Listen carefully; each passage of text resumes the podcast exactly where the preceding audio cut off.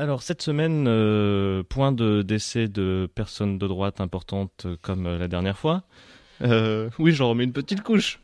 Donc, mais on, donc des nouvelles peut-être un peu moins souriantes, puisqu'on n'a pas de rockstar ou de faux intellectuels qui sont décédés cette semaine.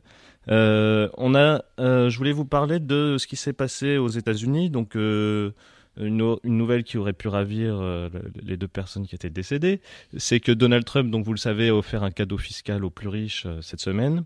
Euh, on va pas revenir là-dessus, puisque en France, on a déjà des choses du même genre comme la suppression de l'impôt sur la fortune. J'aurais voulu par contre vous parler de quelque chose qui nous concerne directement, puisque nous faisons de la radio. C'est la semaine d'avant. donc il y a deux semaines, aux États-Unis, a été votée la fin de la neutralité du net. Euh, la Commission fédérale des communications, donc un gros truc aux États-Unis, a enfin cédé aux pressions des lobbies euh, euh, qui, gèrent les réseaux de l'Internet et a cédé donc légalement là-dessus. donc ça, c'est typique de l'administration Trump là aussi, puisque sous l'administration Obama, bon, c'est pas pour célébrer Obama qui a été un grand bombardeur du Pakistan ou de l'Afghanistan. Euh, avec les drones notamment. Mais en tout cas, sous, Obama, la neutralité du net n'était pas passée. Qu'est-ce que ça veut dire cette histoire-là? Ça veut dire que c'est comme si, euh, si on prend une image des routes et des autoroutes, c'est comme si les, routes et les autoroutes donc ne pouvaient pas être utilisées librement. Bon, il y a déjà des péages sur les autoroutes, mais là, en plus, euh, selon ce qu'il y a dans le véhicule, euh, vous paierez pas le même tarif. Selon qui voyage, ce sera pas le même tarif. Et selon d'où vous partez et où vous allez, ce sera pas le même tarif. Donc voilà ce qui va débuter euh, aux États-Unis. C'est une véritable révolution dans l'histoire du numérique parce que la neutralité du net, c'était vraiment constitutif d'Internet.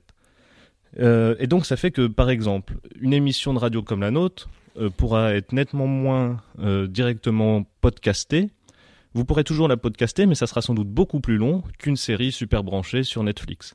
Pourquoi? Parce que Netflix aura les moyens de payer aux euh, fournisseurs d'accès et aux gens qui gèrent les tuyaux une redevance que nous, nous ne pourrons jamais payer puisqu'ils ont des budgets colossaux.